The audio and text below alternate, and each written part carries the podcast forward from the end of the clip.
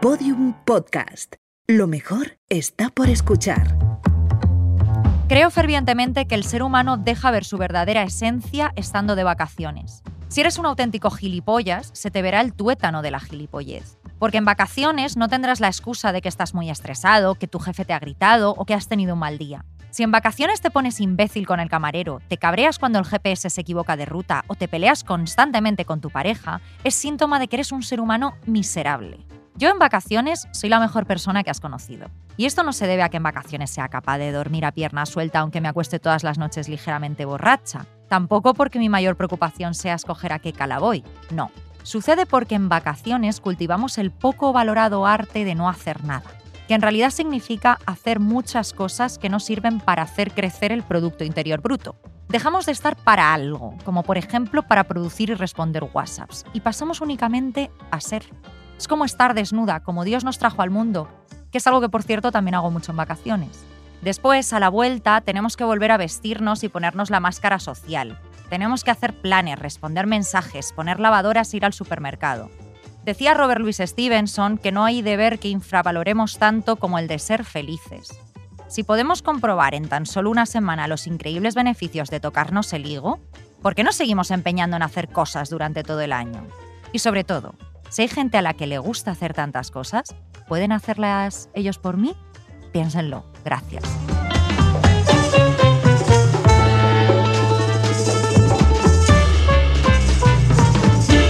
Yo no estaría a favor de la pereza porque soy una fiel defensora de que es una pérdida de tiempo y de productividad. Por supuesto que defiendo la pereza, pero vamos, la pereza en, en su estado más puro en esta sociedad que todo el rato hay planes y, rapidez y así, un día de solecito así tumbado en el sofá y que te entre el rayito de sol es un momento culmen de felicidad. Me dan pereza muchos planes sociales. Y es que además reivindico el derecho a que un lunes en el trabajo no tengas nada molón que contar sobre tu fin de semana y poder hacer apología de un fin de intrascendente y banal. Mi postura es totalmente en contra, porque la pereza es no hacer nada. Y lo que yo creo que hay que hacer es aprovechar el tiempo. Ese domingo, por ejemplo, que te levantas y eres un trozo de filete, ¿no? Pegado al sofá. O el sumo, que para mí es un día de playa bajo la sombrilla. Estás sin móvil, sin libros, sin revistas, sin nada. Y solo tienes dos actividades. Una que es jugar con los pies en la arena y otra es ver a las señoras pasear. ¿no? Ahí es donde creo que se encuentra mi felicidad, en la pereza absoluta.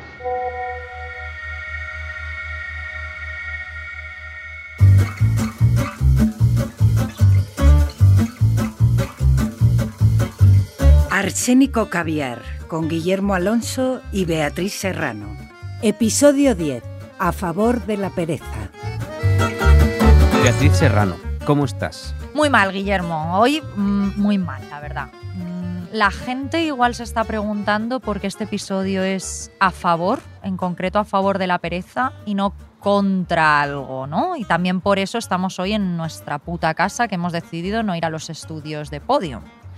Dime, ¿por qué es, Guillermo? ¿Acaso nos hemos vuelto unas bellísimas personas de la noche a la mañana? Pues mira, esto es porque es el último episodio de Arsénico Caviar. ¡No! sí, sí, esto tenía que terminarse, pero queríamos terminar con una nota positiva, ¿no? Para que la gente no se quede únicamente con que somos dos alcohólicos misántropos que van a morir solos. Qué bueno que sí. Que sí, ¿no? Pero en este episodio vamos a dejar claro que somos dos alcohólicos misántropos que van a morir solos y que además son muy vagos. Dos alcohólicos licántropos. y licántropos también.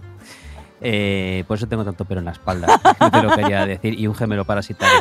Eh, no, eh, porque vamos a hablar de la pereza. Vamos a hablar de la pereza. Luego lo del último episodio, esta cuestión la, la debatimos al final del programa, donde nos despediremos como debe ser y nos preguntaremos si vamos a volver algún día. Vamos a dejarlo de llorar para el final del episodio, ya llegaremos a eso. De momento, vamos a disfrutar de este, ¿no? Que además hoy tenemos público.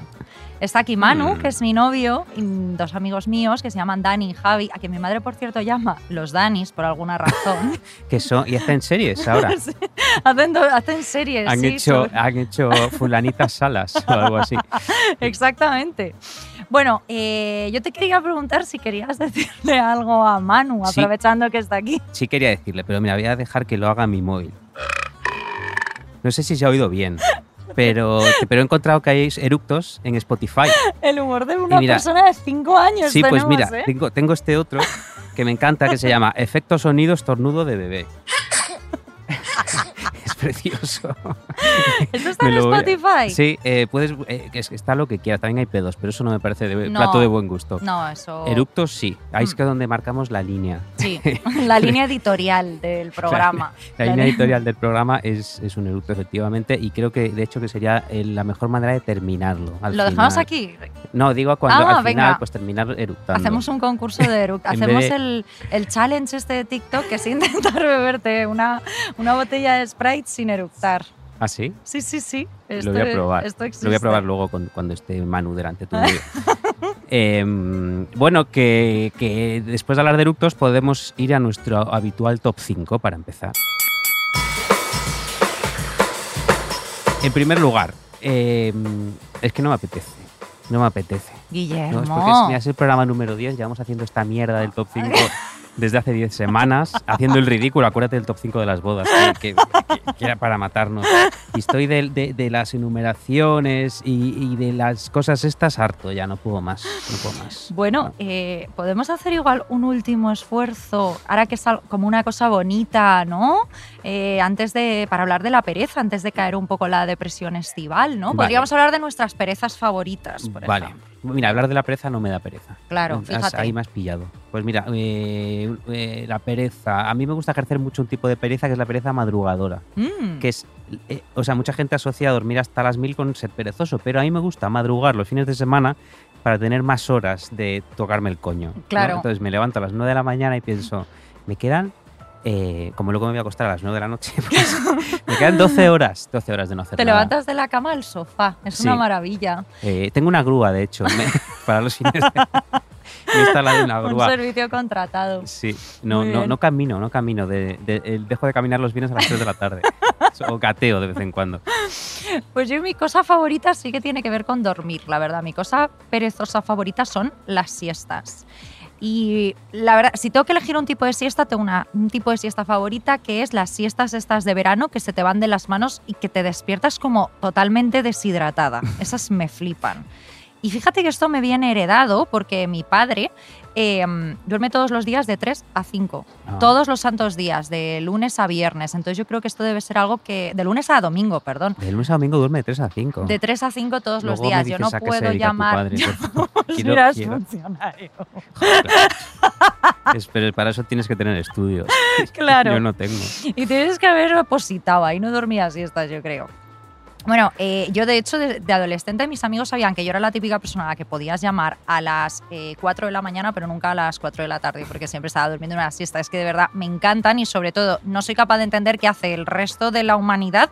O sea, la gente que no duerme siestas y que no sea porque no tiene, porque está trabajando algo así. ¿Qué cojones hace de Yo- 3 a 5? Yo veo en la, agosto? novela, veo la novela. Ah, eres de esas señoras Sí. que leen la novela, vale. Bueno, pues eso, pero te quedas un poco dormido con la novela. Sí, además como te lo explican todo muy fácil y luego en cada nuevo, nuevo episodio te dicen lo que ha pasado en el anterior, puedes dormir. Y hay escenas muy lentas de mucha tensión, ¿no? Pero que nunca, que duran todo el No, y episodio. siempre que aparece la villana suena un violín súper súper fuerte, entonces te despierta. Eso es lo que ha copiado sabes- Netflix, claro. Así que cada vez que va a pasar algo, eh, dentro de poco van a sacar una nueva, creo que van a, a actualizar el, el- el software y va a darte un- y va a salir una de la televisión para cogerte de la solapa del pijama y decir, ahora, mira ahora, mira Presta ahora. atención ahora. Mira ahora que en Stranger Things para va a comentarlo en el redes. monstruo. Otra cosa que me gusta mucho a mí hacer eh, mientras yo estoy tirado en el sofá o colgado de mi grúa que tengo en casa es eh, ver vídeos de, de, fit- de youtubers fitness. Eh, que claro, yo eh, Mm. durante la pandemia, como muchos españoles, españoles, españoles. eh, intenté practicar gimnasia siguiendo vídeos de estos youtubers que están así, eh, que son unos youtubers muy particulares porque tienen como cuerpos bonitos, pero a la vez no están buenos, o sea, no dan para Mm. paja. Están, tienen abdominales, tienen pectorales, eh, tienen como buenas piernas, eh, buen culo. Son guapos. pero tienen algo, tienen algo, eh, yo creo que lo, lo llamo la, algo así como la, la frontera del fitness. El fitness El- nunca te puede excitar. el aburrimiento, tienen, Sí. son aburridos. Por ejemplo, en el gimnasio hay mucha gente que está buena, pero dices, no, no, no, no, no, porque están vestidos como mamarrachos, ¿no? A veces con unas camisetas que no sé para qué las llevan, porque son apenas dos hilitos sobre sus Ay, hombros. sí, que es para, para protegerse los pezones. Pero para eso ponte unas pezoneras, como hago yo, en el gimnasio. Bueno, pues esta gente que no da para paja, esto es importante, porque entonces yo puedo tirarme tranquilo Y me encanta eh, ver estos vídeos. Eh, te decía lo de la pandemia porque yo durante la pandemia me, me veía estos vídeos y me daba cuenta de que al final empezaba intentando hacer algo, pero al final siempre acababa tirado en la cama viendo estos vídeos comiendo chetos. Y es una cosa que me encanta. Me di cuenta de que algo que yo disfruto muchísimo es ver a gente eh, desgañitándose mientras yo estoy así. Ya. Entonces, por ejemplo, creo que me gustaría mucho eh, eh, pues vivir frente a un polideportivo, ¿no? Entonces yo puedo estar viendo a gente haciendo todo tipo de actividades mientras yo estoy en la ventana eh, pues fumando y Qué maravilla. vino. Qué maravilla. No, no, ha sido muy mal pensada, ¿verdad? Estás pensando en otra cosa cuando dije yo en la ventana frente a un polideportivo. No, no era No, eso. porque ya has dicho que es gente que no da para paja. Entonces ya me he quedado tranquila. Claro. Ya he dicho, "Ay, no vamos a tener que meter un pitido tan rápido. No, no, no, no. Mira, yo una de mis perezas favoritas es ese abandono en el que te sumerges cuando te han dejado.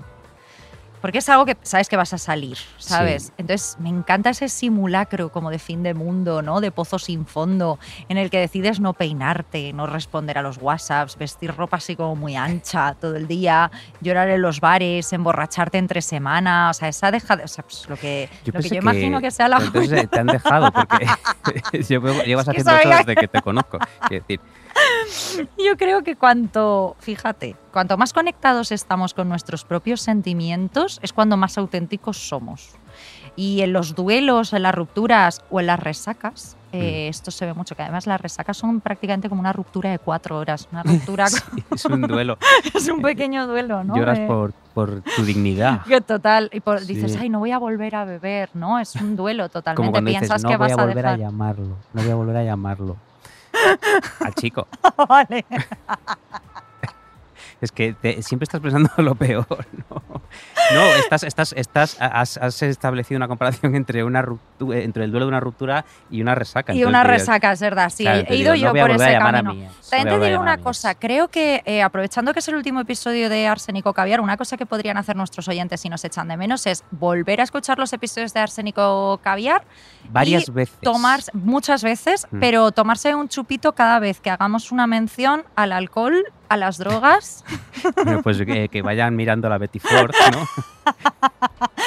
pues sí, lo- los van a necesitar. efectivamente. Eh, me, eh, me doy cuenta de que hemos dicho top 5, pero llevamos 4 y así que como esto va sobre la pereza, podemos Pues dejarlo me aquí. parece O puedo decir yo fenomenal. que una de mis perezas favoritas es, es hacer lo que nos salga No de las narices no y, no hacer un terminar, top y no cinco. terminar nunca las cosas. Muy bien. Eso es una cosa que me gusta mucho, no terminar cosas. Mm. Creo que no he terminado nada desde que nací. Bueno, has terminado dos libros que se llaman Viva los hombres cabales y, Y muertas nuestras- privadas de afecto. Cierto. Iba a hacer esa cuña publicitaria más adelante, pero, pero la, voy a hacer, la igual.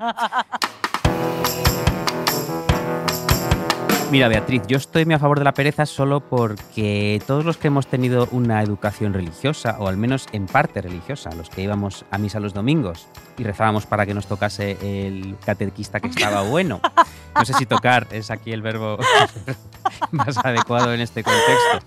Eh, pues a todos estos, bueno, a todos estos que alguna vez tuvimos a una tía, a una tía así me apilas, o que tuvimos, dimos religión en el cole, que es mi Sí, caso. o bueno, yo fui a un íbamos- colegio católico. Claro, yo, yo no, pero como si lo fuera, porque en los 80 en los, todos los colegios públicos te, te azotaban con un crucifijo. Sí, en mi colegio el cura nos quemó. Esto lo he contado ya en un programa. ¿Tú sabes este rollo el miércoles de ceniza? Salió en el telediario que no sé qué mezcla hizo con la ceniza y aparecieron los niños Esto, con una cruz en la frente quemados al día siguiente. esto fue en Alfafar. En Benetúser, el, el ¿Tú cu- en pueblo de seguridad social. Es que estaban uno al lado del otro y en uno hay Mm. colegio y en el otro En Alfafar no había cole, no hay. por eso No, Ikea. que sí que- No entremos otra vez ahí, Vale. por favor. Continúa. Vale, eh, yo te iba a decir que eh, toda esta gente y toda nuestra educación católica nos ha dejado claro que hay que estar en contra de la pereza. De hecho, nos han dejado claro que hay que estar en contra de todos los pecados capitales, que son todos malísimos. Sí. Y nosotros podríamos hacer un programa a favor de cualquier pecado capital, porque nos gustan todos.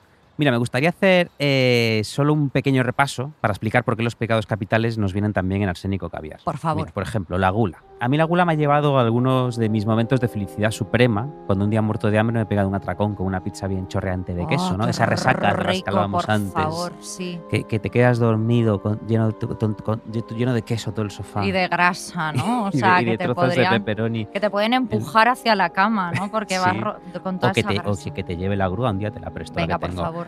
Eh, se atribuye a Kate Moss aquella frase de nada sabe mejor que estar delgada. No sé si alguna vez la dijo. Ya, Eh, pero yo tengo que decirle a Kate Moss que existen dos cosas. Existen dos cosas que saben mucho mejor que estar delgada. Una es la venganza y la otra son los jalapeños empanados rellenos de queso. ¡Qué asco, Guillermo! ¿No te gusta? Joder, eso es una bomba. Ya. Eso me parece una bomba. La pero próxima bueno. vez que te emborraches, o sea, hoy, en lo- te, los, pruebas. Venga, vale. Pídelos a alguna plataforma que trate bien a sus trabajadores. No hay ninguna, tendré que ir a por ellos. Pues vete a por ellos, Venga. que bien bien te vendrá para la resaca. Eh, luego está la envidia, ¿no? La envidia, por su parte, a mí me ha llevado a querer hacer cosas que yo veía que hacían otros y que yo estaba convencido de que también podía hacer yo o podría hacer incluso mejor.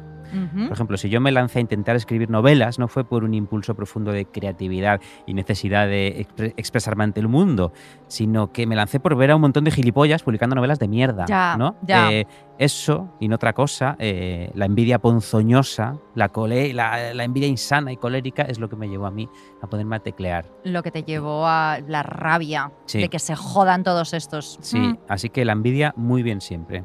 Eh, creo que la ira también nos viene muy bien, por ejemplo, porque si no fuese porque un día alguien se le hincharon los cojones ¿no? y empezó a gritar y a romperlo todo, probablemente seguiríamos en una granja trabajando de sol a sol para entregar la cosecha a nuestro rey. Eh, si el mundo ha evolucionado es porque a- alguien un día cogió la pantalla del ordenador y la tiró por la ventana. Por eso hemos llegado hasta aquí. Eso es verdad. Y espero que siga evolucionando. Mm. Eh, luego creo en la lujuria. ¿Qué? Por Cre- creo, favor. creo en la lujuria, por supuesto, porque a quien no le gusta que lo pongan contra y le den mientras le gritan te gusta esto, ¿verdad? Pedazo de... Creo en la soberbia, porque reivindico que uno se premia y se celebra a sí mismo, porque a veces tienes que considerarte tú el mejor del mundo o nadie lo hará. Yo, por Hombre. ejemplo, creo que yo soy la mejor persona que he conocido y el Tú más eres listo. la mejor persona Gracias. que hemos ¿Ves? conocido. ¿Lo ves como tengo razón? Es no es soberbia, es realismo, Beatriz. Eh, y además en esta vida no hay nada que me dé más miedo que los humildes, los modestos, los subyugados, especialmente si tienen Twitter. Por favor. Y finalmente creo en la avaricia porque como ya hemos dicho muchas veces en este programa, ser multimillonario es la única manera de llevar una vida mínimamente feliz y digna en el mundo que hemos creado. Qué bonito te ha quedado esto, Guillermo. Me ha gustado un montón. Además, no Sí. puedo estar más de acuerdo. Y mm, además eso, yo como niña criada en este colegio católico donde quemaban a niños, em, tengo la sensación de que nos machacaban muchísimo con los pecados capitales y sin embargo no nos ofrecían nunca alternativas. Es decir, si pecas, eh, como el perro, como Iba a, decir lo, iba a decir lo mismo. Pobre Pecas que, que lo esté. que en paz descanse. Pero bueno, si pecas, o sea, de La mujer que pecar intentó atropellarte, por cierto. y que no sabemos. Tú no sabes cómo murió Pecas, yo tampoco. Yo no quiero decir nada.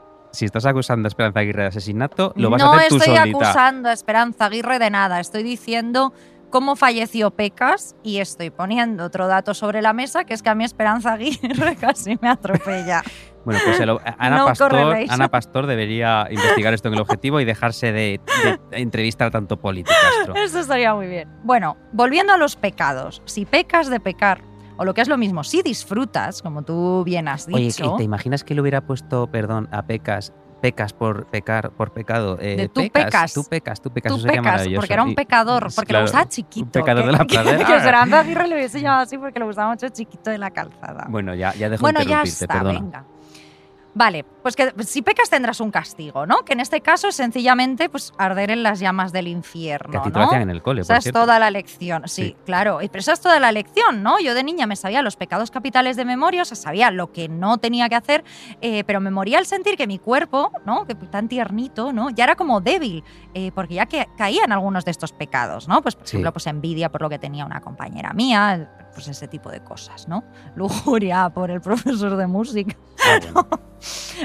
bueno, y resulta que la religión tiene siete antónimos perfectos para estos siete pecados, que se llaman las Mm. siete virtudes celestiales. Y fíjate Ah. que si no te suena es porque son un puto coñazo. No eran comerciales. O sea, no eran nada comerciales. Dios dijo, "Eh, virtudes no, pecados. Claro, o sea, dijo, no, que esto vaya, esto no lo pones abriendo, abriendo la web, los pecados capitales, y luego ya si quieres pones las Dije, en virtudes. Que- dijeron, en portada no, esto en portada no, dijo Además, Dios. qué cosa más BuzzFeed, dijo, los siete pecados capitales. Mm, Inter- Hizo clickbait.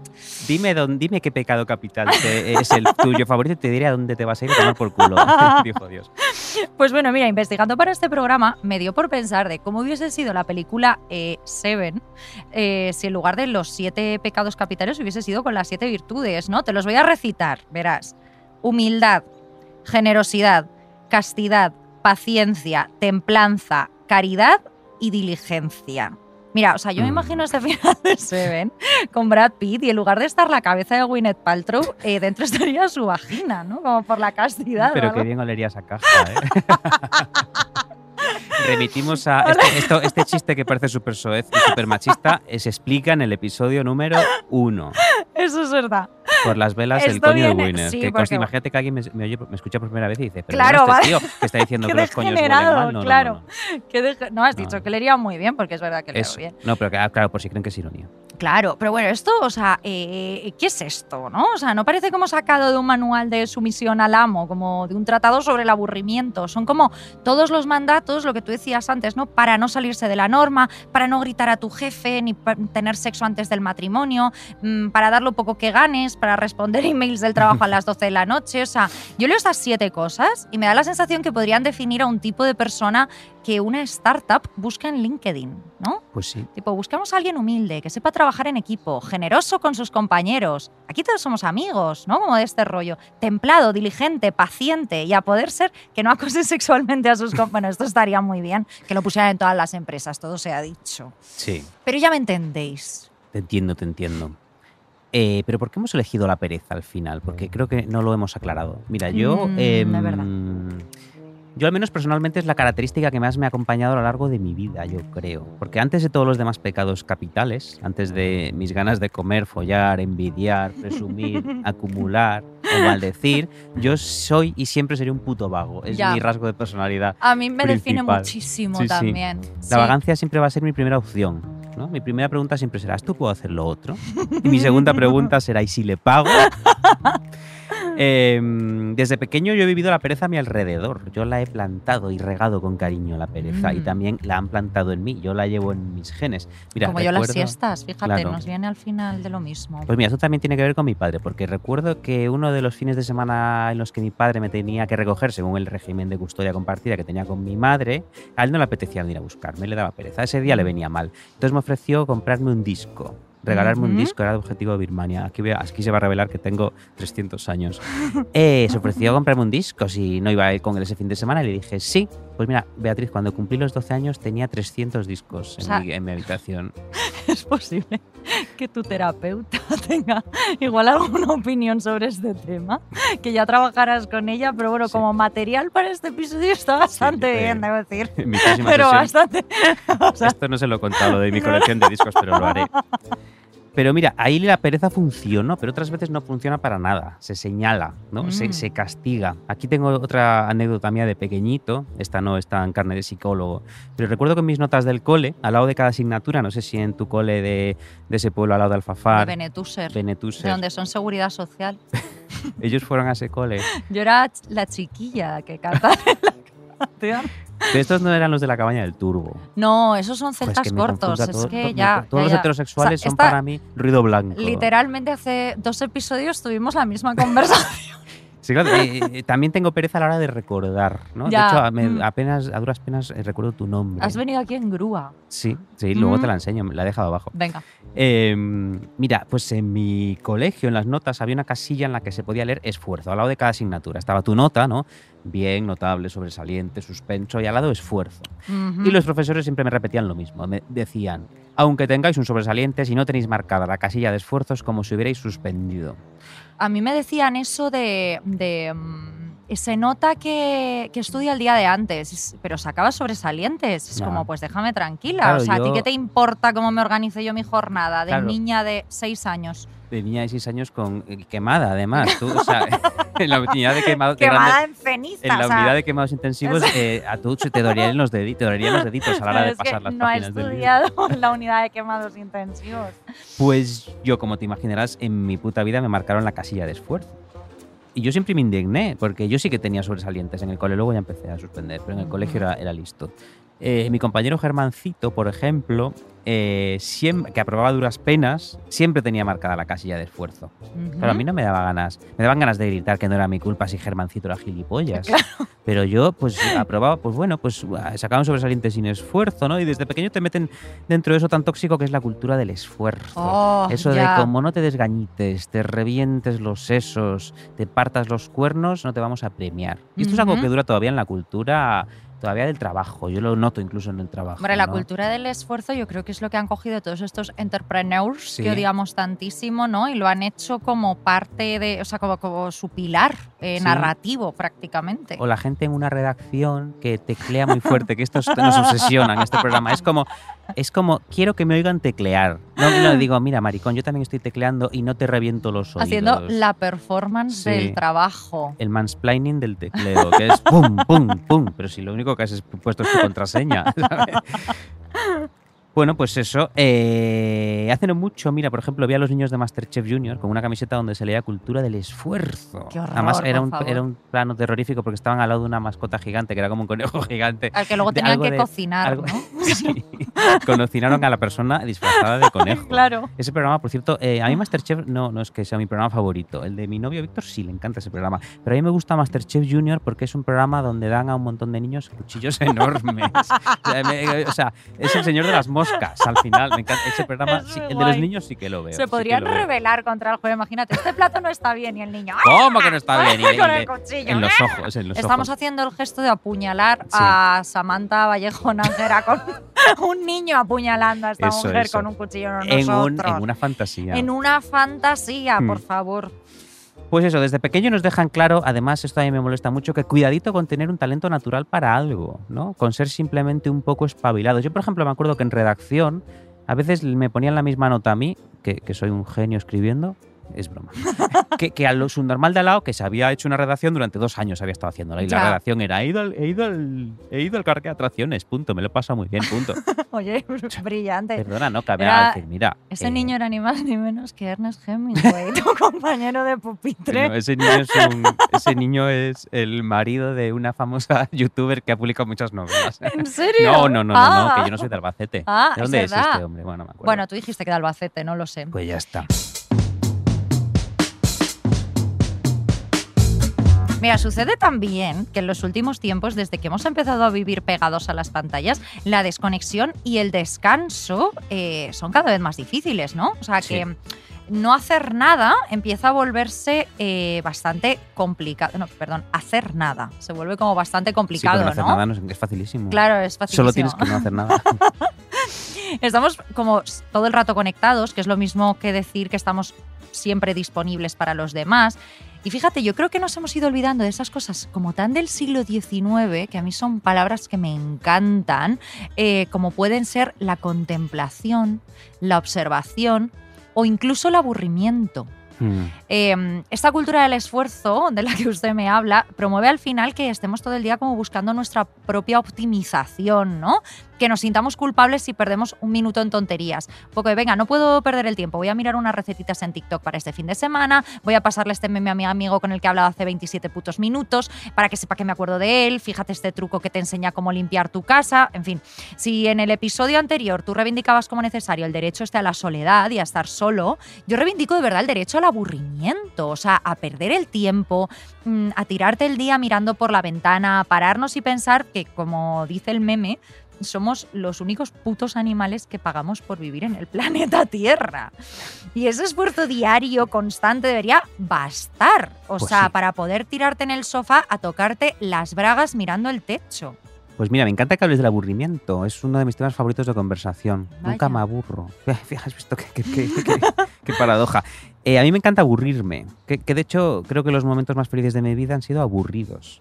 Mira, yo tengo la teoría de que si un día me muero eh, y se proyecta delante de mis ojos, como dicen los que van al cielo, Sí. como decían en tu cole de Vetusta, se llama tu pueblo. Benetuser. Benetuser. Vetusta. Eh, si se proyectara la película de mi vida ante mis ojos junto a- justo antes de morir, sería todo escenas en las que yo miro a la pared, miro por la ventana, me quedo dormido un poquito, me tumbo en el sofá. O sea, la película de mi vida es lentita, es como de Antonioni. Una peli de Coixet. sí. Qué maravilla. Donde la gente habla muy bajito. Sí.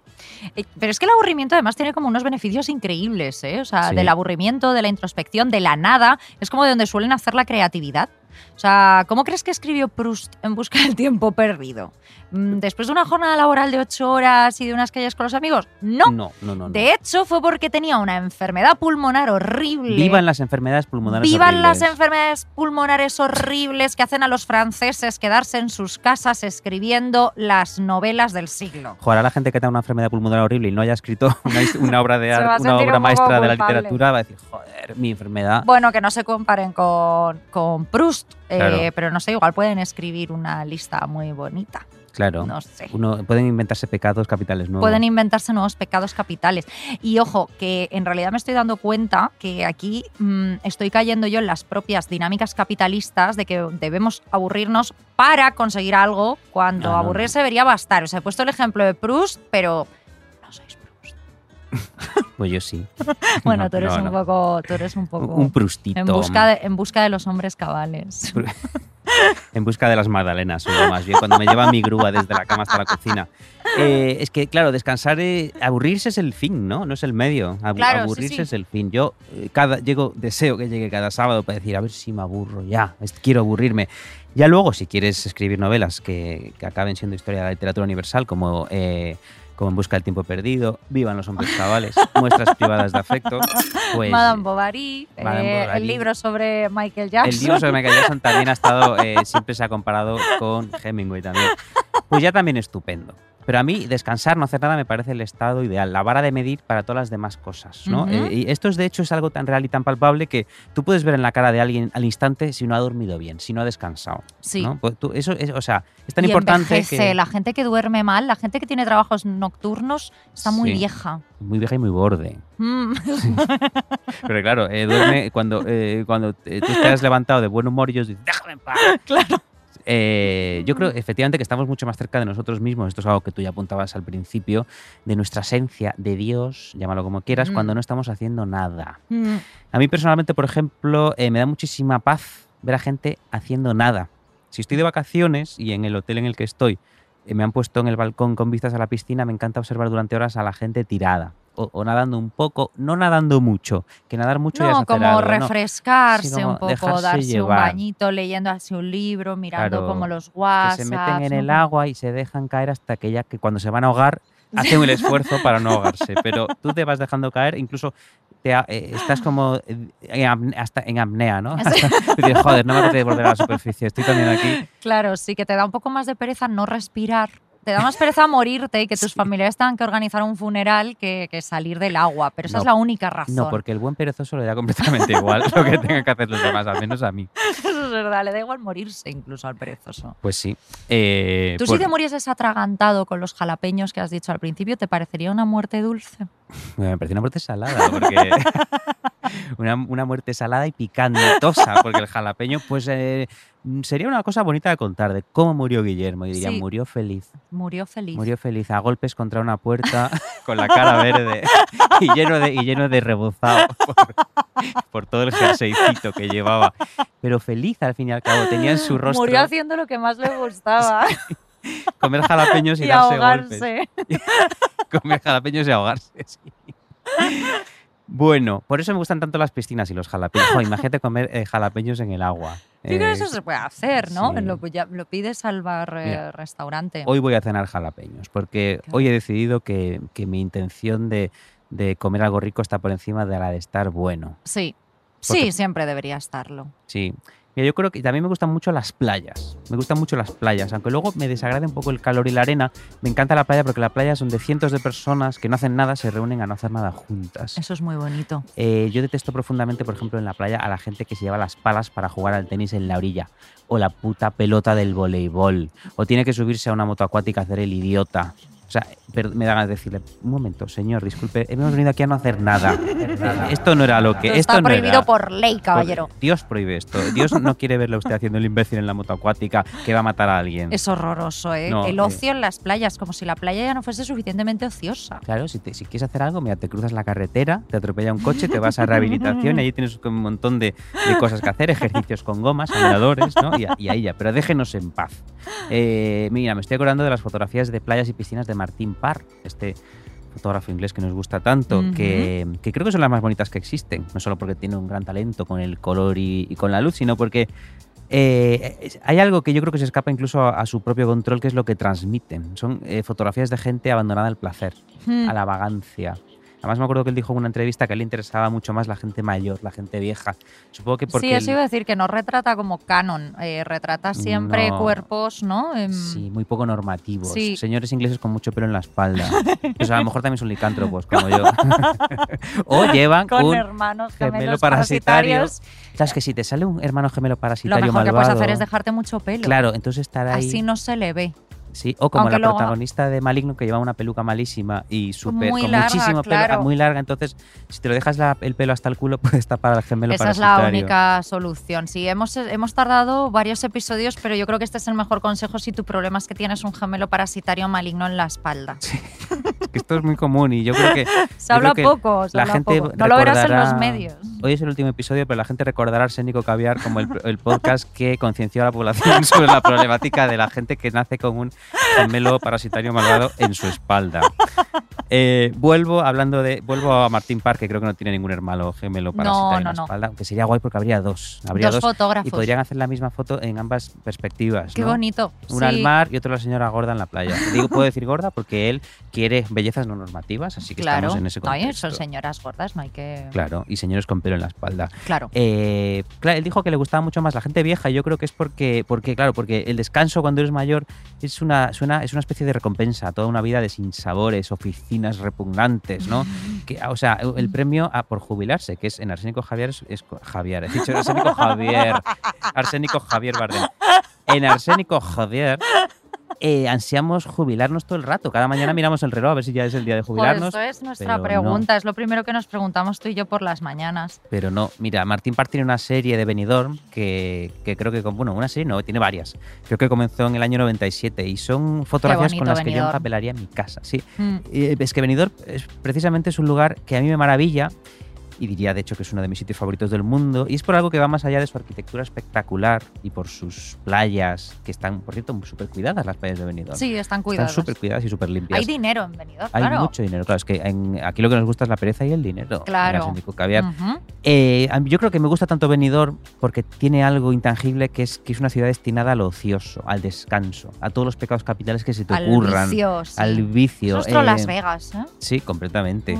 Eh, es una ciudad destinada a no hacer nada productivo ni útil. Porque, por ejemplo, en Benidorm no puedes encontrar una imprenta, un taller, una ferretería.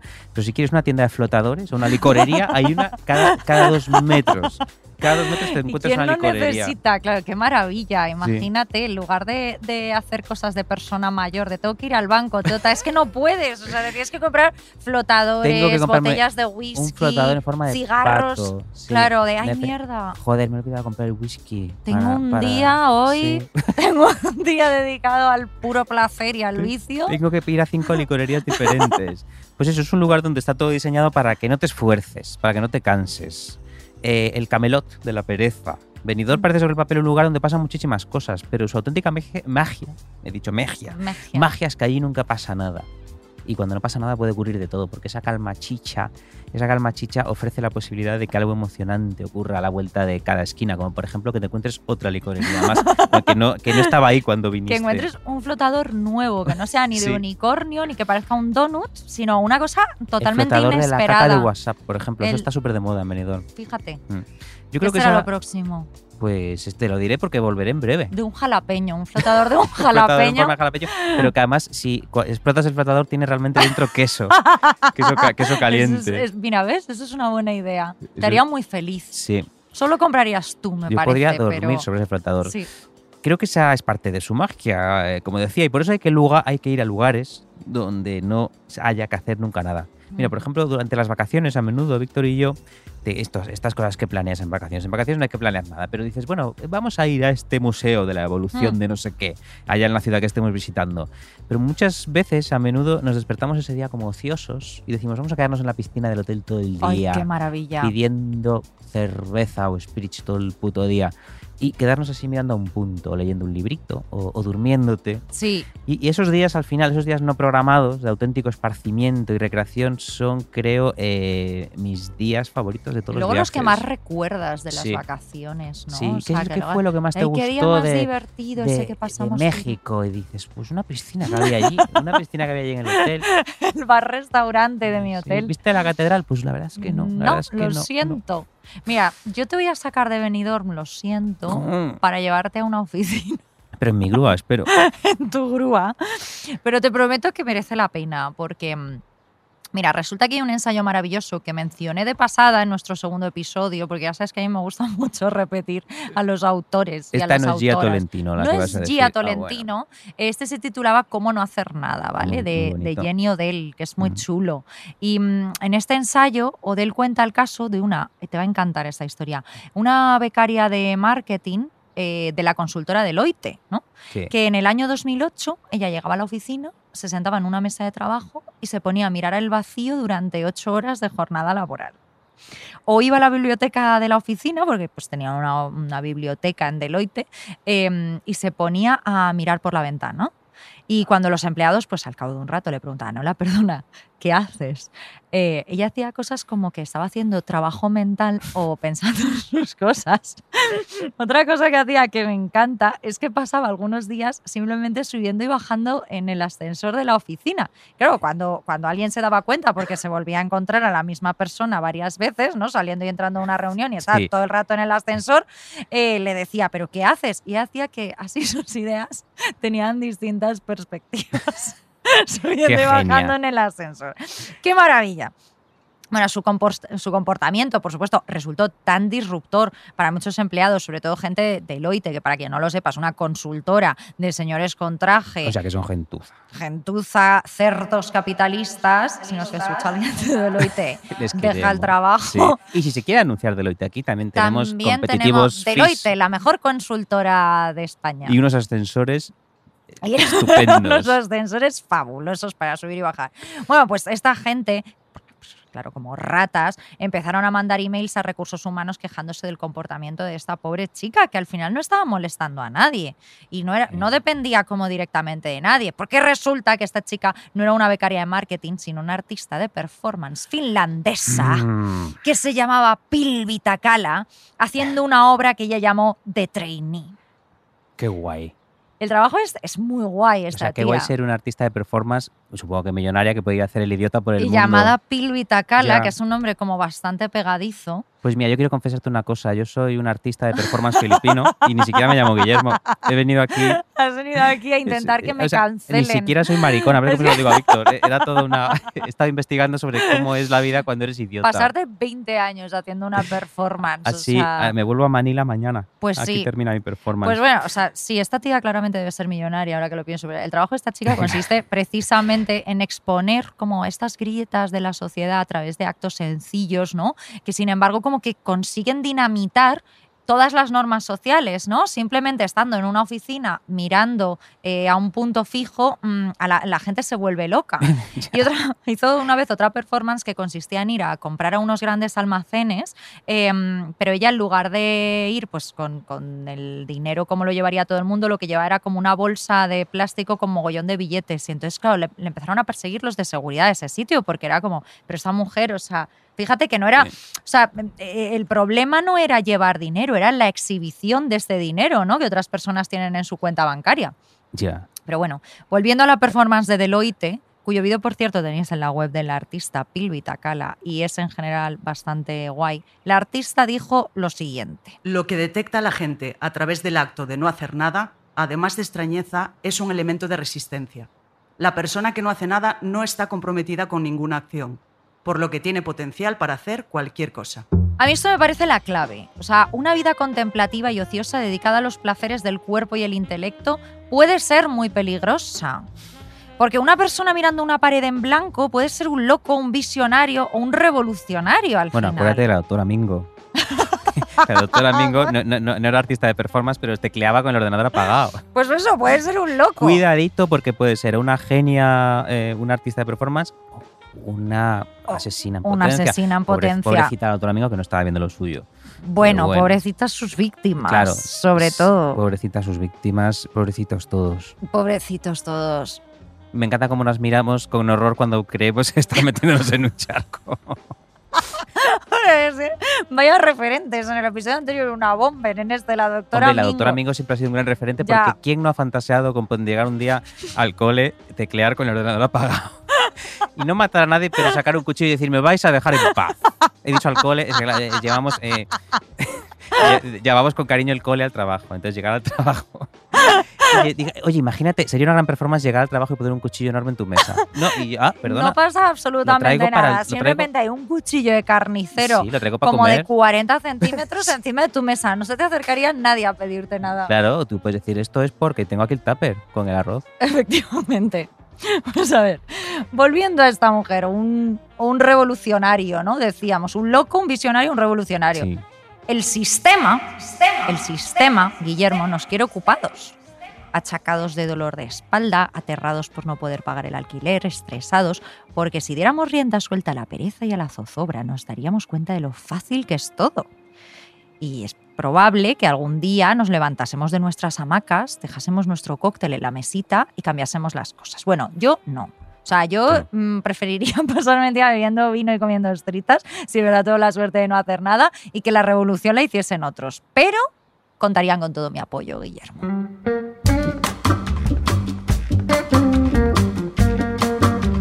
Guillermo, te confesaré en este último episodio que estoy leyendo un bestseller. Un bestseller. Y que de hecho me está encantando, ¿eh? O sea, me está gustando mucho. Eh, o sea, que tenías razón. Se pueden leer bestsellers Pues de vez en que sí. cuando. Están muy bien, están muy bien. Esta gente escribe Yo ahora muy estoy bien. leyendo a Bret Easton Ellis, de nuevo, que es ese Ah, autor sí. un poquito de derechas. Es un poquito fascista, un- ¿no? Pero claro, ya sabes Sí. que yo... eh, coquete- coqueteo, coqueteas con el fascismo. Coqueteo peligrosamente.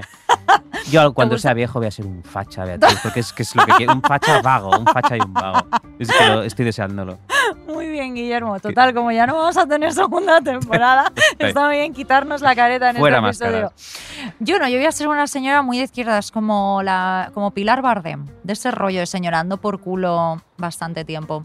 Pero tú lo que, pero si tú lo que quieres es no hacer nada, tocarte el coño, eh, no vas a estar en las por culo, manifestaciones. no, sea, vas a comunista, estar desde la, no, comunista de desde la comunista desde ventana. De salón, comunista de ventana, De comunista así, de salón. levantando el puño en la Sí. ventana con la copa y el Pues cigarro. eso, Venga, a- a- ya. izquierda caviar, arsénico Eso. caviar. Bueno, que me lías otra Venga, vez. me callo, me callo. El libro, el bestseller que estoy leyendo, es el libro de Miyasi Arzuaga, que de Arzuaga, Arzuaga también hemos hablado. Es el señor que dijo la vida no puede ser trabajar todos los días y dado al supermercado. Héroe de este El hombre más cuoteado en este programa, ¿no?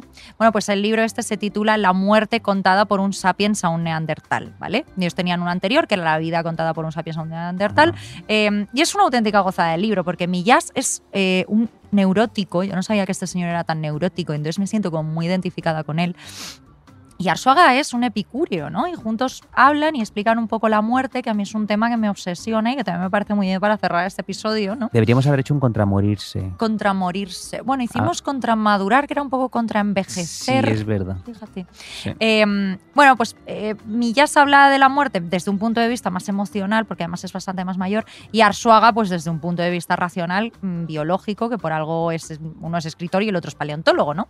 El caso, Arzuaga dice una frase que a mí se me ha quedado marcada, que él dice, en la naturaleza solo hay plenitud o muerte. Esto quiere decir que solo los seres humanos y los animales domésticos podemos permitirnos llegar a viejitos, cojear, tener achaques y ponernos malitos porque tenemos médicos o veterinarios alargándonos constantemente la vida. ¿Qué pasa en la naturaleza? Pues que la naturaleza, en el momento en el que te rompes una pata, pues ya eres la gacela comida por el león, ¿no? O el león que se queda sin dientes y ya no puede cazar gacelas y el resto de la manada abandona. ¿Plenitud o muerte? No hay otra cosa. título. Deberíamos haber llamado así el podcast. Ya, plenitud o muerte. Sí. Plenitud y muerte. Sí, me gusta. Bueno, el caso, que yo leyendo este libro dije, ¿qué estamos haciendo nosotros con, con nuestros años de plenitud? O sea, trabajar, Ya. ¿no? Eh, estamos haciendo cosas, muchas veces cosas, como hemos repetido a veces en este programa, que ni siquiera queremos hacer. Estamos posponiendo constantemente ese descanso, esas vacaciones, esa visita a casa de nuestros padres para no hacer nada de verdad, para no hacer nada más que verlos, porque siempre hay un festival, hay un concierto, hay algo este fin de semana. Entonces, est- estamos alargando al final nuestra vida con complementos nutricionales, con dietas, con visitas al médico, eh, con reducciones de nuestro consumo de alcohol, para poder llegar a viejos decentemente y poder dedicarnos por fin a no hacer nada. Y esto me da una pena terrible, porque siento que en el camino hacia esta ansiada jubilación con la que nosotros nos despertamos todos los días, que tenemos ahí como una diana, Un calendario marcado. un tenemos. calendario con los años, bueno, a mí esto lo miré un día y me dio una depresión, o sea que casi hago un doctorado. que estamos, pues eso, esperando la jubilación. Jubilación o muerte. Pues oye, que es que al final estamos dejando a un lado esto de vivir, ¿no? Totalmente. Y volviendo a Odell, releí algunos pasajes del libro para este episodio y me pareció precioso este. Los momentos más felices y plenos de mi vida han tenido lugar cuando era plenamente consciente de estar viva, con toda la esperanza, el dolor y la pena que eso conlleva para cualquier mortal. En esos momentos, la idea del éxito entendido como meta no habría tenido sentido. Los momentos eran fines en sí mismo, no peldaños en una escalera. Ay, that's so deep, Guillermo. de Esto, si nuestros Sí. oyentes se quedan con una única cosa de arsénico caviar, que sea esta. La vida no es una puta escalera. No. Deja de subir peldaños y como un... Mira, yo tuve una época de mi vida muy breve, pero se me hizo eterna, en la que me sentí un poco en esa escalera. Porque era qué? cuando una vez en un, en un puesto de trabajo me dieron como responsabilidad. Esto estaba bien porque Mm. cada año me subían un poquito el sueldo. Y a mí al principio, pues hacía, aquello me hacía ilusión. Luego también me pasó, como siempre que te vas subiendo un poco en tus responsabilidades, que dejas de hacer lo que te gustaba. Lo que te Aquello que habías hacer, de- claro. llegado a hacer allí con cierta ilusión. Esto creo que pasa en todos los trabajos. Mm. Eh, como eres bastante bueno en esto, te lo voy a quitar Sí, sí, sí. y te voy a poner a hacer otras tareas Entonces yo estaba allí en ese de puesto. De- sí, de, al final estaba allí en ese puesto como, como sí, como eh, con números. Ya. Era una cosa horrible. Pero bueno, todo esto viene a que en un momento dado yo estaba en esa escalera y decidí tirarme por el hueco. Porque ya no lo soportaba más. Luego hay hay algunos compañeros de aquella época que siguieron subiendo la escalera. Ahora ya están por el piso 29. Hombre, claro, Por el pues piso 29, pero no me dan ninguna envidia, ¿eh? Porque yo seguro que no me voy a poder comprar un coche ni, ni una casa, pero estoy en, casa, en, en mi casa de alquiler con mi grúa que me lleva de la, ¿no? todos los fines de Claro. semana. No tengo que tener el Slack activado mientras duermo. estás viviendo la vida que te mereces. Sí, Con una grúa dentro de Comiendo casa, lleva jalapeños. comiendo jalapeños de queso. me figuro que esta gente que ha llegado al piso 29 son ese tipo de personas que dice aquella frase horrible de yo no dejaría de trabajar si me tocase la lotería, porque a mí trabajar me realiza, necesito una rutina, O sea, necesitas un- una hostia. Esos necesitas. enfermos, vaya bofetón. O sea, puedes identificarlos fácilmente. eh, eso, a la gente que le dices, ¿qué harías si te tocas el euro millones? Y en lugar de decir súper rápido, viajar por todo el mundo, comprarse una mansión o irse de. Dicen, no, yo seguiría más o menos como ahora. Yo creo que no dejaría de trabajar, pero, pero ¿trabajar para qué? Es que no me entra en la cabeza. O sea, tienes millones en tu cuenta bancaria y vas a ir a un sitio todos los putos días. Eso sí, me imagino que en un Audi, irás eh, en un Mercedes. Estos son los dos coches de lujo que están en mi cabeza. No conozco más. Yo tampoco. Un Aston Martin, que es el de James Bond. O algo por el estilo, ¿no? Pero ¿para qué? ¿Para tener a final de mes 1.500 euros más? O sea, es como chuparle la bota. Eres tonto del culo. ¿Qué Sí, te pasa? Y eso que estamos súper a favor de chupar cosas en, en este programa. Y chupar cosas del suelo incluso. Sí, sí, o sea, si tú, si tú quieres chupar botas, pero lo haces por gusto, estás súper a favor de tu fetiche. Pero si no hagas estas cosas de ir a trabajar si eres millonario, imbécil. Pero por favor, y Yo- además deja que cotice otra gente y que se ganen su jubilación. Es que Además- además eres egoísta, eres una persona de mierda. Estoy pensando que tú y yo hemos trabajado en empresas donde había mucha gente rica. Eso rica de cuna. verdad, yo siempre le decía, además yo con alguno de ellos o- y ellas tenía confianza y les decía, ¿tú qué cojones haces aquí? Si vives en un duplex que has heredado de tu Unos padre. bolsos de marca. Claro, ¿cómo- ¿qué cojones haces aquí? Aquí Espero- es que, que- ah, vete a tu casa, de verdad, vete a tu ca- Además pienso, fíjate, ya poniéndome como poniéndome así como, como justiciero, pienso, que le den este repugnante puesto de trabajo que tienes tú a alguien que lo necesite, es que de ya- verdad. claro, a eso me refiero, que es que encima eres una mala persona y un egoísta. Deja Claro. que cotice otra persona que de verdad mm, no vaya a tener, o sea, que necesite su jubilación, Pues eh, sí. que necesite un trabajo ahora, ya no pensando en la jubilación. Claro, pero luego es que hay gente, esta gente, aunque sean ricos, que yo creo que miran con inquietud el momento de su jubilación. Eh, Mm. que hay gente que se hunde al sentirse inútil, vamos, gente muerta por dentro. Porque, Gente que se eh, deprime cuando se porque- jubila. Sí, pero que, cuánto vacío y cuánto horror hay en la expresión ser útil, ¿no? Eh, Mm. como si ser un inútil te quitase el derecho a vivir y a ser feliz. Ya, ¿no? Porque de hecho yo creo que la, la gente más maravillosa que conozco son todos unos putos inútiles. súper inútiles. No, o sea, como dice, como si hubiera una, una invasión zombie, dicen a nosotros, nosotros nos comerían porque no servimos para nada. Jo, totalmente. Eh, yo mismo creo que soy bastante inútil. Eh, y Yo también, espero que no llegue una invasión zombie, porque vamos, o sea, yo me metería en mi casa, emborracharme y diciendo, qué horror lo que hay fuera, Guillermo. Ya. O sea, no haría nada, no, no haría nada, de verdad. Luego también la posibilidad de convertirte en un zombie a mí no me parece tan mal. ¿eh? Que es que como vas por ahí simplemente buscando comida. Yo soy un zombie todos los domingos, si he salido el día anterior. entonces- y no me va tan Pero mal. si fueses un zombie no podrías comer jalapeños rellenos de Eso queso. sí, pero comería gente rellena de intestinos. Gente rellena de que- queso. Claro. Gente que se hubiese comido un jalapeño. Ah, o sea, yo si fuera un zombie estaría todo el rato en la puerta del mexicano, del, mexicano, del, del- del chaparrito. Estaría todo el día. el zo- ya, y dirían, ya está aquí otra vez aquí el puto Qué pesado. A ver quién sale. Y yo, por favor. Eh, y hay una cosa que dijiste antes que me parecía muy interesante, que era que en, en el mundo actual ya es muy difícil estar sin hacer nada. Porque tenemos un cachivache en el bolsillo que te está todo el rato llamando diciéndote, ven, ven, Sí. mírame, tócame, Mírame. tócame, tócame abajo. Eh, claro, digo abajo porque la pantalla de inicio del, del iPhone está abajito aquí. No porque ¿eh? ahí Aquí. haya un pequeño Eh, pene del teléfono móvil. No, no, no. Eso, eso todavía. Steve Jobs se murió sin inventar teléfonos móviles con polla. Podía haberlo hecho, pero no le apeteció. No quiso. Podía haberle puesto no una polla al iPhone, pero no le apeteció. Le dio Mm. pereza, ¿ves? Como hasta Steve Jobs. Pues yo, mira, eh, no quiero parecer aquí el viejo que señala una nube y dice lo de antes era todo mejor, porque me convertiría en uno de esos nostálgicos que criticábamos en el episodio anterior, Ocho. en el episodio 8. Pero sí que eh, creo que nosotros somos la última generación que creció sin la posibilidad del entretenimiento continuo, ¿no? Del scroll infinito, del tener todo a golpe de clic en cualquier Ujú. lugar. Y que eso, como niños, nos dio cierta mística al pensar en el aburrimiento. Ya. O sea, yo creo que los niños de ahora es imposible que se aburran, ¿no? Porque siempre tienen un móvil y se pueden poner a ver poco yo.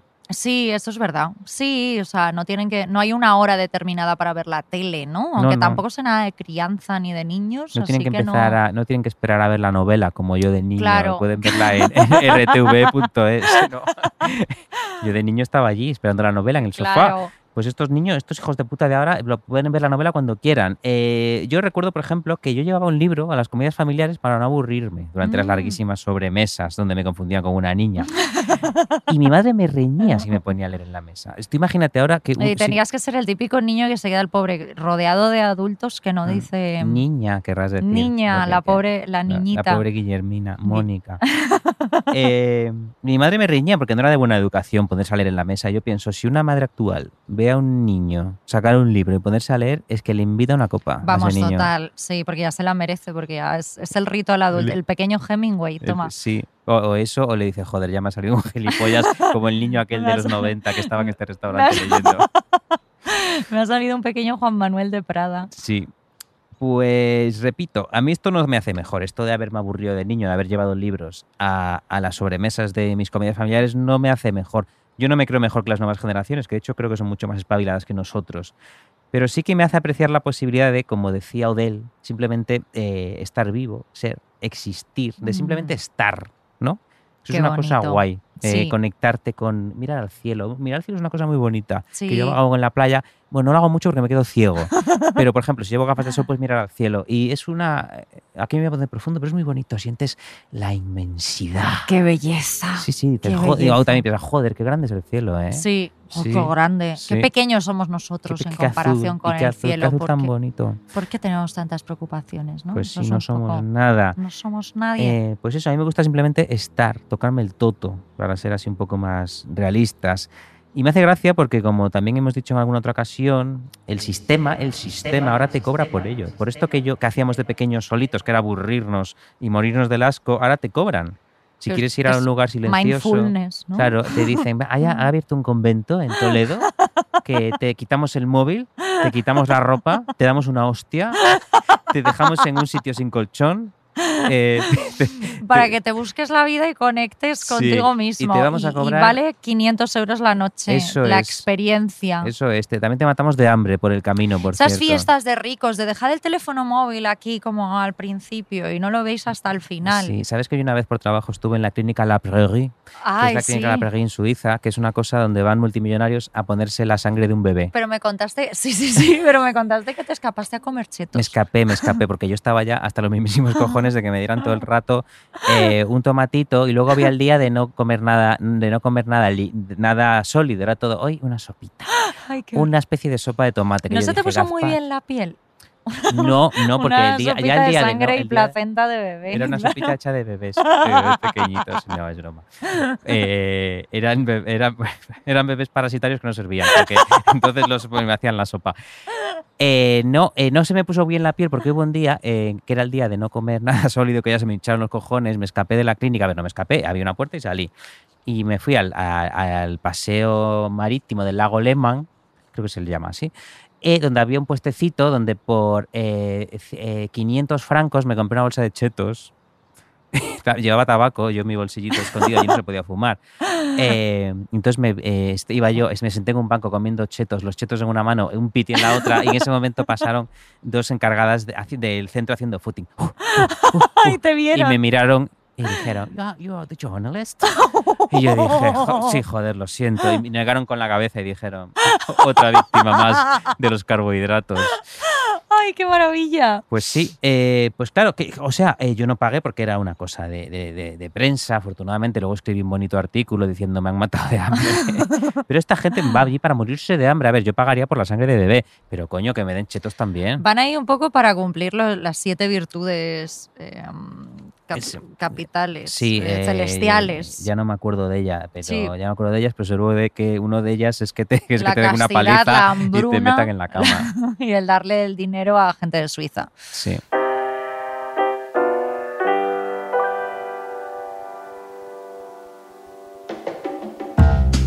Bueno, y así de repente hemos llegado al final de Arsénico Caviar. Vaya, pero al final, final. Sí, es, es un final además emocionante porque no sabemos si volveremos. o, si, o si Arsénico Caviar quedará como un parpadeo en el universo, en el universo podcast. Eh, como aquella foto que hizo la sonda. ¿Cómo se dice? Voyager. Voyager. Vaya. Voyager. No lo sé. Voyage, voyage. Bueno, como aquella foto que hizo una sonda eh, de la Tierra en el año 1990 y que Carl Sagan definió de una forma preciosa que me encantó. Dijo un pálido punto azul. Dijo, somos un pálido punto azul. Eso somos nosotros. Pues eso es arsénico caviar es un pálido punto azul. en un el pálido punto verde. Y a mí esa perspectiva me apena, pero a la vez me gusta, porque a mí me gusta que seamos efímeros, huidizos, que hayamos aparecido aquí, hayamos arrastrado a alguien, algún oyente, hacia nuestro lodo emocional lleno de mierda y trauma y que desaparezcamos en la bruma. Bonito. Y me gusta además que, que esto ocurra en junio, eh, que es un mes tan particular. No hace, no hace mucho leía a nuestra común amiga Raquel Peláez Mm. decir en Instagram, junio es el viernes de los meses. Eso es me verdad. pareció una frase muy bonita, porque es este mes en el que todo empieza a detenerse un poco. La gente habla de sus planes de verano. El mundo entra en una especie de agradable duerme vela hasta que septiembre vuelve a ponerlo en marcha. Sí. Pero claro, la diferencia es que nosotros no sabemos si volveremos a ponernos nunca en marcha, así que hace que este junio sea más extraño todavía, ¿no crees? ¿Tú crees que volveremos, Beatriz? Pues mira, de momento vamos a hacer esto que tanto gusta a la gente que ve series. Y vamos a hacer un cliffhanger, Hmm. ¿no? Dejamos el final abierto, Es lleno, lleno de preguntas. Sí, te voy a asesinar al final de este, de este episodio. ¿Estará vivo? ¿Estará muerto? Vamos a dejar a nuestros oyentes preguntándose si volveremos o no, ¿no? Vamos a hacer eso que tanto nos gusta, que es crear este halo de misterio, ¿no? Como la Iglesia Católica Ah. con la que hemos empezado este programa. Un Mira, gran referente ahora. Sí, recuerdo una frase de, de John Pope de Sorrentino, en la que un grupo de cardenales y una experta en comunicación le están pidiendo al nuevo papa, que es muy joven y es Jude Law, que debe reformar la iglesia, hacerla más fresquita, más moderna, y él responde, no. Nosotros no somos campeones en progreso, somos campeones en misterio. Sí, señor. Esto debemos ser nosotros. Además, como tú te vas a volver facha, Sí. eh, pronto te pega a ser un poco un cardenal también.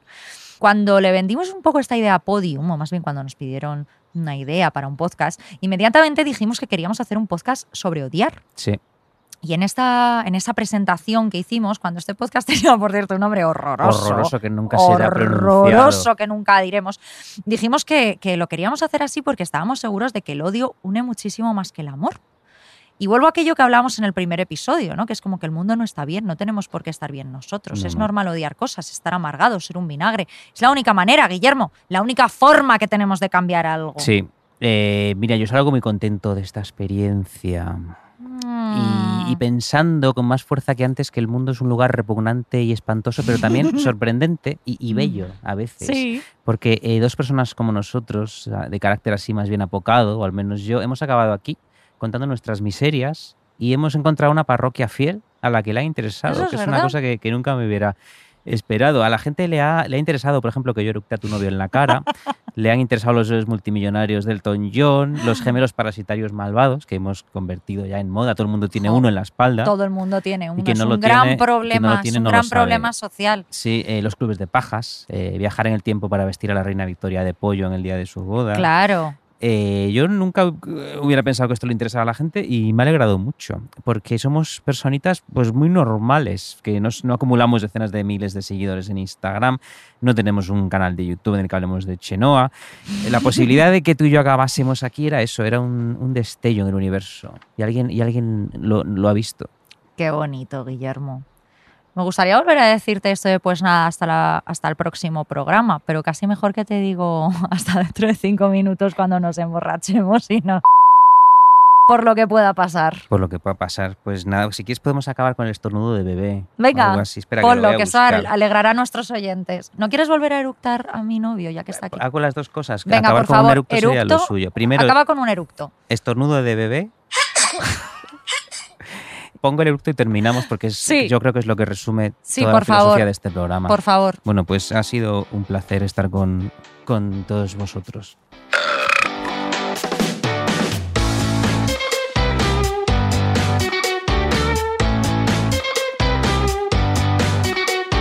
Arsénico Caviar es un podcast original de Podium con dirección y guion de Beatriz Serrano y Guillermo Alonso.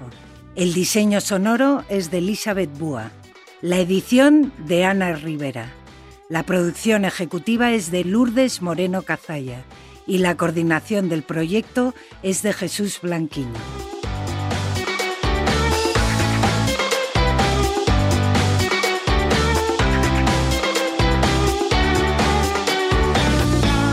Todos los episodios y contenidos adicionales en podiumpodcast.com.